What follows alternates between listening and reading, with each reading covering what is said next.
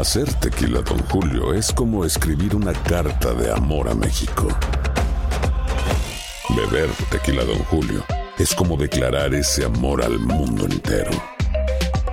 Don Julio es el tequila de lujo original, hecho con la misma pasión que recorre las raíces de nuestro país.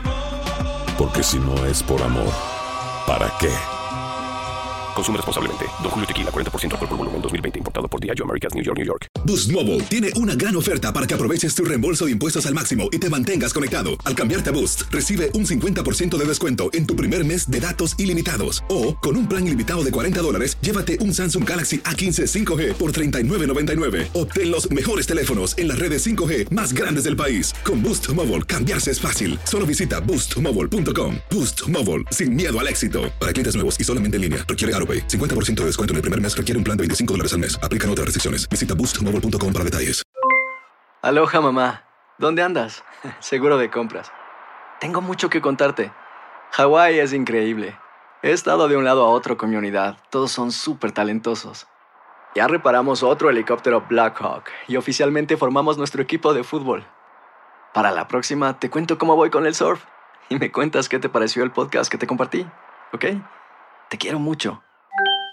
Be All You Can Be, visitando goarmy.com diagonal español. Si no sabes que el Spicy McCrispy tiene Spicy Pepper Sauce en el pan de arriba y en el pan de abajo, ¿qué sabes tú de la vida? Para, pa, pa, pa. El siguiente podcast es una presentación exclusiva de Euforia On Demand. Vienen las elecciones de Colombia y ya tenemos a nuestro invitado aquí, Juan Carlos Aguiar, periodista de Univisión. Nos habla de este proceso electoral en Colombia. Eh, Juan Carlos, gracias por estar con nosotros. Andreina, gracias a ustedes por la invitación. ¿Qué debemos esperar eh, en estas elecciones? ¿Qué es lo primero que te viene a la mente cuando estamos a pocas horas de elegir un nuevo presidente? Dos palabras. Polarización y abstención. Definitivamente los colombianos estamos enfrentando un proceso eh, quizás el más polarizado de nuestra historia. De nuestra historia. Estamos divididos entre buenos y malos dependiendo de dónde se mire. Y esto innegablemente eh, hay un termómetro muy claro y son las redes sociales. Y la abstención eh, siempre ha sido... ah, como en gran parte de Latinoamérica, el gran problema del- de los procesos electorales, la gente que decide no salir, permite que sean otros los que elijan por ellos y luego se dedican a lamentarse y a lamentarse y a lamentarse, pero no se toman el tiempo, son un, par de horas para ir a ejercer esta fiesta democrática. La abstención eh, es algo muy peligroso, ¿no? Eh, En una sociedad, abstenerse a, a- a ejercer tu derecho, ¿no? Justamente, eh, pero ¿crees que en Colombia, por qué razón la abstención ha sido algo presente en las elecciones? Yo creo que en, mucho, en, en mucha parte es apatía, Mm. es, es sentir que sus decisiones no son tenidas en cuenta. La gente le teme salir a la calle, le teme a los fraudes, pero le teme a que no haya un cambio real. Y no hemos entendido que en nosotros está el cambio. Realmente es en el voto individual, el persona a persona, el que puede lograr un verdadero cambio, independiente de por quién lo haga. Voten por el uno, voten por el otro, voten por el otro, pero hay que salir a las calles. En este momento tenemos una baraja de cinco candidatos, bueno, hay, hay, hay, hay un par más, pero hay cinco que suenan mucho, que son muy importantes. Tenemos de ellos tres que van punteando las encuestas, eh, con una gama completamente amplia de propuestas en cualquier índole, en temas de paz, en temas de luchas contra las drogas, en temas de salud, en temas de economía, en temas de educación. Simplemente hay que entrar a leer un poco las propuestas y hay amplios resúmenes. No se necesita eh, leerse todo un cuadernillo para entender quién es uno y a los candidatos en la inmensa mayoría los conocemos desde hace años. Ya.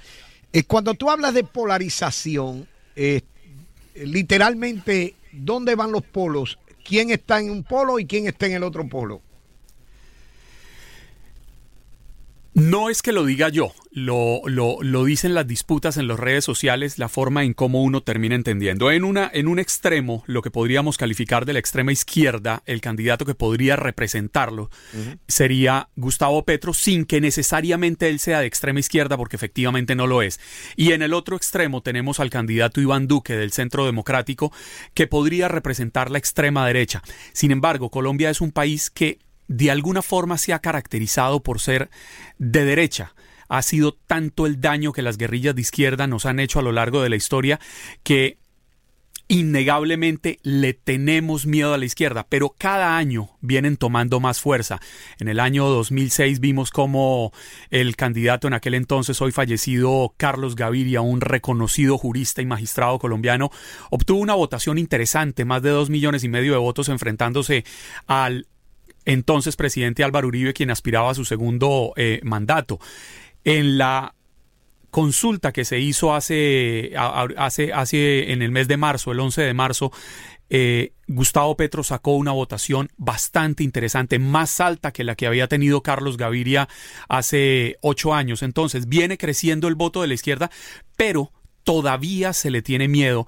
Eh, sin significar que la izquierda sea mala, yo creo que la han estigmatizado, pero innegablemente en Colombia el daño que las guerrillas le han hecho a la democracia es tan grande que se le tiene miedo gigante.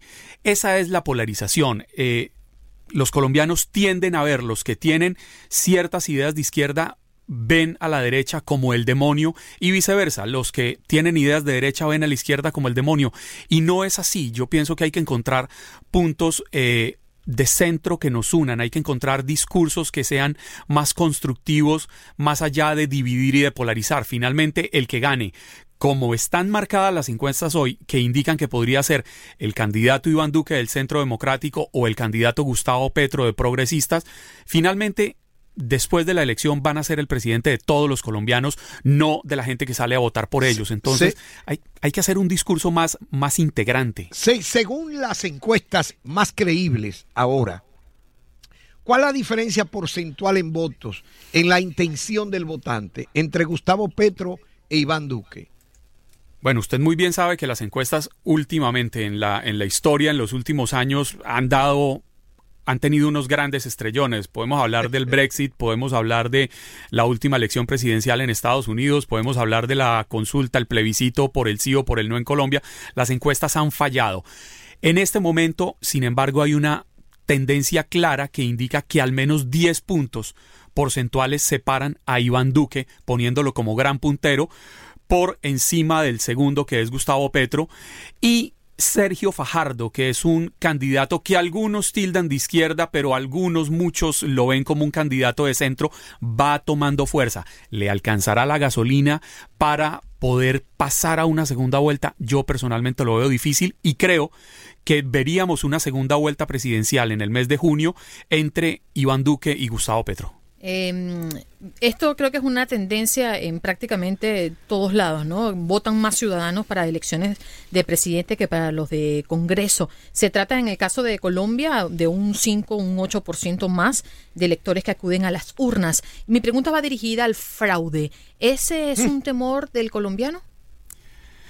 Yo creo que es un temor del colombiano, pero yo no lo veo como el gran coco, por darle un nombre en, en, las elecciones. Pienso que Colombia eh, en medio de grandes problemas que tiene, es un país con unas instituciones bastante sólidas, es una nación con una tradición democrática y no veo mucho el tema de la corrupción en la manipulación de votos. Sí hay una corrupción en la manipulación del electorado, pero esto se ve en todos los partidos. No podemos decir que el de la derecha, el del centro, en campañas, pero no, incluso en las elecciones para, para Congreso, las pasadas elecciones en el mes de marzo, se hablaba de cómo estaban comprando votos. Mm. Eh, lastimosamente compran votos con 40 mil, 50 mil pesos. Esto es el equivalente a 10, 20 dólares con transportarlos de donde viven al puesto de votación la pobreza lleva a esta, a esta situación, la inequidad social hace que la gente venda su voto. Y lamentablemente lo vemos y, es el pan de cada proceso electoral. ¿Cuál, cuál es el candidato de, gobierno, el que está alineado con, con el gobierno actual? Sabe que yo no me atrevería a darle un nombre de candidato de gobierno en, este momento. Sí, porque eh, uno podría pensar que sería Germán Vargas Lleras, que fue el, vicepresidente en el segundo periodo de Juan Manuel Santos. Eh, uno podría pensar que eh, Juan Carlos Pinzón, que es su aspirante vicepresidencial, que fue ministro de Defensa, uno de los consentidos del establecimiento en el gobierno de Juan Manuel Santos, podrían ser, pero no hay un guiño claro de Mm. parte del presidente Santos que uno diga, ya, le, le está entregando eh, la batuta para que siga con su legado. Uno podría pensar que es Humberto de la Calle, que finalmente fue el gran arquitecto del proceso de paz, el que sacó adelante el que era el mayor sueño del presidente Juan Manuel Santos, pero tampoco hay un guiño hacia él. Es decir, en este momento yo no veo claramente. Podría ser uno de estos dos, pero abiertamente no lo ha habido. Juan Carlos, eh, el tiempo se nos hizo corto, pero sí, una, un momento importante como es las elecciones presidenciales en cualquier país. Este fin de semana le toca a, a Colombia. Gracias por estar con nosotros. Andreina, a ustedes, la invitación a todos los colombianos en todo el país que se acerquen a los consulados y que se acerquen a votar. Es, es necesario ejercer este derecho y casi que convertirlo en una obligación moral. Comparte tus redes sociales. Eh, mis redes sociales en Twitter, JC Aguiar News, eh, en Facebook igual, Instagram, JC Aguiar News. Juan Carlos Aguiar, periodista de Univisión, nos acompañó para hablar de las elecciones en Colombia. Ya regresamos. El pasado podcast fue una presentación exclusiva de Euphoria On Demand. Para escuchar otros episodios de este y otros podcasts, visítanos en euphoriaondemand.com. Boost Mobile tiene una gran oferta para que aproveches tu reembolso de impuestos al máximo y te mantengas conectado. Al cambiarte a Boost, recibe un 50% de descuento en tu primer mes de datos ilimitados. O, con un plan ilimitado de 40 dólares, llévate un Samsung Galaxy A15 5G por $39.99. Obtén los mejores teléfonos en las redes 5G más grandes del país. Con Boost Mobile, cambiarse es fácil. Solo visita boostmobile.com. Boost Mobile, sin miedo al éxito. Para clientes nuevos y solamente en línea, requiere AroPay. 50% de descuento en el primer mes requiere un plan de 25 dólares al mes. Aplican otras restricciones. Visita boostmobile.com para detalles. Aloha mamá. Sorry por responder hasta ahora. Estuve toda la tarde con mi unidad arreglando un helicóptero Black Hawk. Hawái es increíble. Luego te cuento más. Te quiero. Be All You Can Be, visitando goarmy.com diagonal español. Si no sabes que el Spicy McCrispy tiene Spicy Pepper Sauce en el pan de arriba y en el pan de abajo, ¿qué sabes tú de la vida? Para, pa, pa, pa. Cassandra Sánchez Navarro junto a Catherine Siachoque y Verónica Bravo en la nueva serie de comedia original de VIX, Consuelo, disponible en la app de VIX ya.